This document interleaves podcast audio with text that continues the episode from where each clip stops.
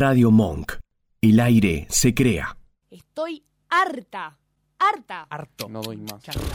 No, doy más. Mamadera. Guacho, no, No puedo doy creerlo. más. Estoy arte. No doy No es más. una Hartísimo. materia Podrido. opinada. No doy doy más. para nada. Me van a enfermar. Estoy hinchado las Van bolas. A enfermar.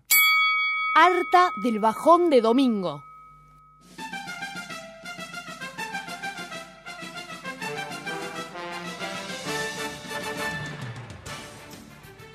Crónica sobre el debate presidencial.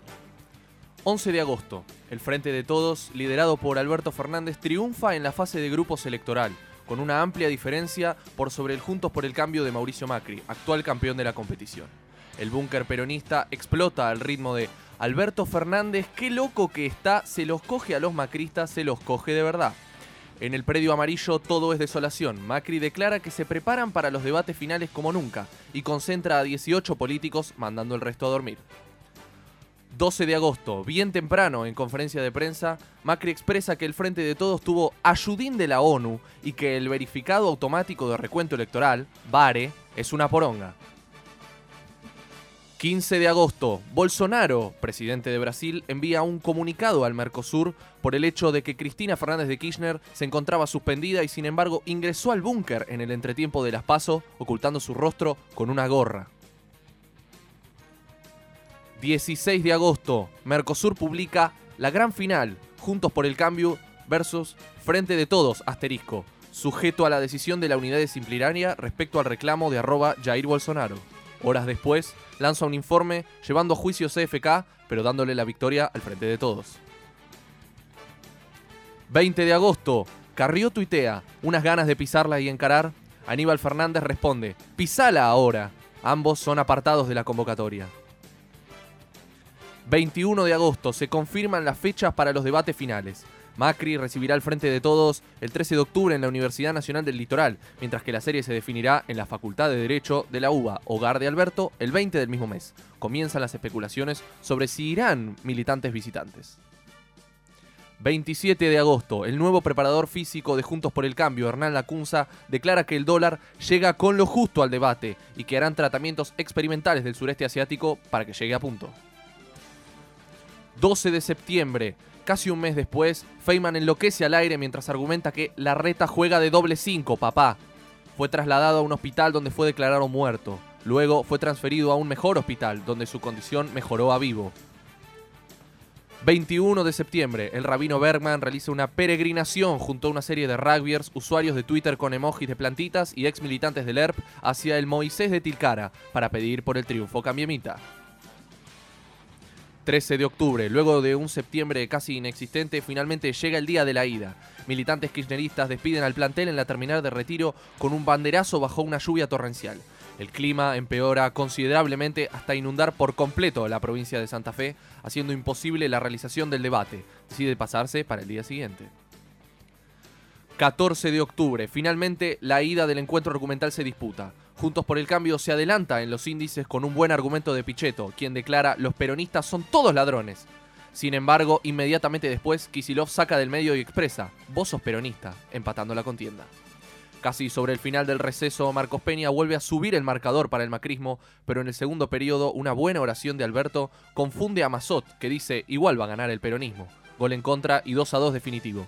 Sobre el final tuvo en sus labios Peña la victoria, pero Massa, en un acto reflejo, desconectó el micrófono, salvando así el resultado. 15 de octubre, las principales repercusiones del encuentro salen a la luz. Militantes macristas salen a las calles al ritmo de En la cancha de Alberto vamos a ganar, mientras que por el lado del peronismo se limitan a decir, jaja, ¿cómo te van a contraargumentar sacando del medio? 20 de octubre, 12 horas, el plantel macrista es despedido por sus hinchas desde el Hilton de Puerto Madero en un micro de lujo. Los jugadores kirchneristas concentran en el aula magna de la Facultad de Derecho, esperando por el encuentro. 13 horas. El micro cambiemita avanza por Libertador, pero dobla insólitamente en Callao para regresar por Brigadier, Brigadier Freire. Allí, una horda de militantes peronistas esperan la llegada del vehículo. Vuelan piedras, PBIs y choripanes. Los vidrios del micro quedan destrozados. 14 horas. Poco se sabe de lo ocurrido. Los macristas continúan encerrados en la sala de no docentes.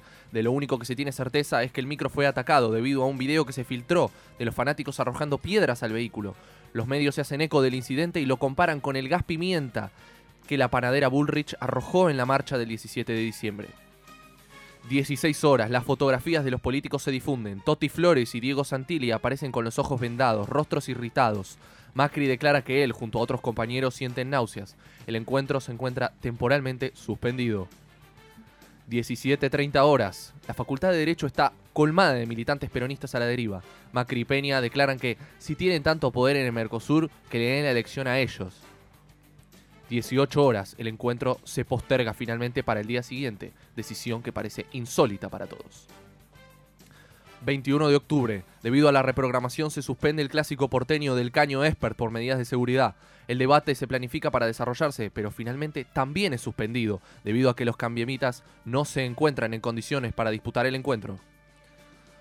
23 de octubre. Se barajan múltiples opciones para disputar la vuelta del debate. Facultad de Filosofía y Letras, la UADE, la Universidad de la República en Montevideo y hasta la famosa Universidad de Qatar. Finalmente, la ONU decide disputar el encuentro en la Universidad de Salamanca, en España, el 27 de octubre, mismo día de las elecciones. 27 de octubre.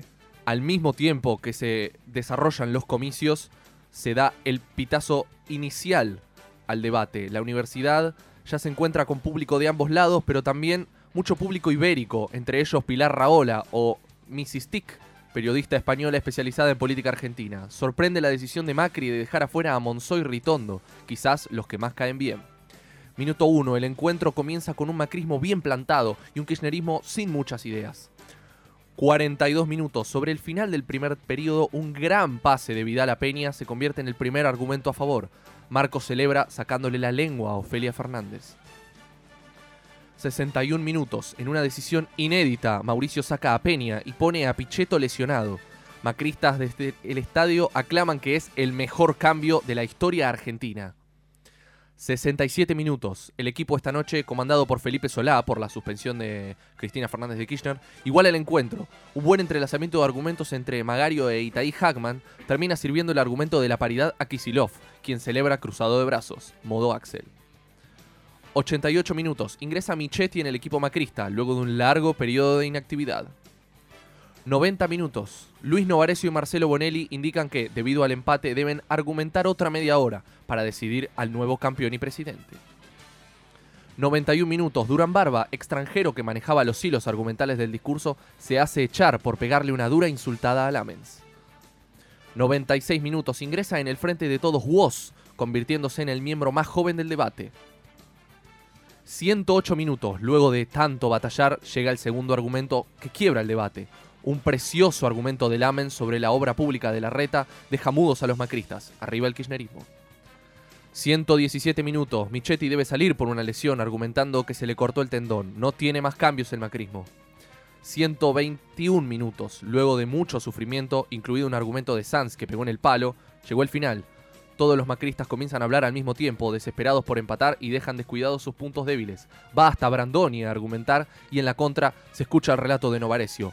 Massa, la chicana, no, y hace la personal y se va. Fernández para la presidencia, y va el cuarto mandato kirchnerista, y va el cuarto, y va el cuarto, y va el cuarto, ganó Alberto, ganó Alberto, ganó Alberto. Final del debate, Alberto se lleva la discusión y la presidencia, debido a que, como ya mencionamos, las elecciones sucedían en simultáneo y la gente, mientras escuchaba el debate, votaba. Las consecuencias fueron sin duda duras y esperadas. Durán Barba fue vendido a Rusia, Peña y Vidal exiliados a Europa. Alberto Fernández decide trasladar la Casa Rosada a Atlanta, no en Estados Unidos, sino el estadio del famoso club de Villa Crespo.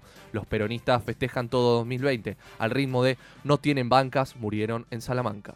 Escuchanos en www.radiomonk.com.ar o buscanos en TuneIn.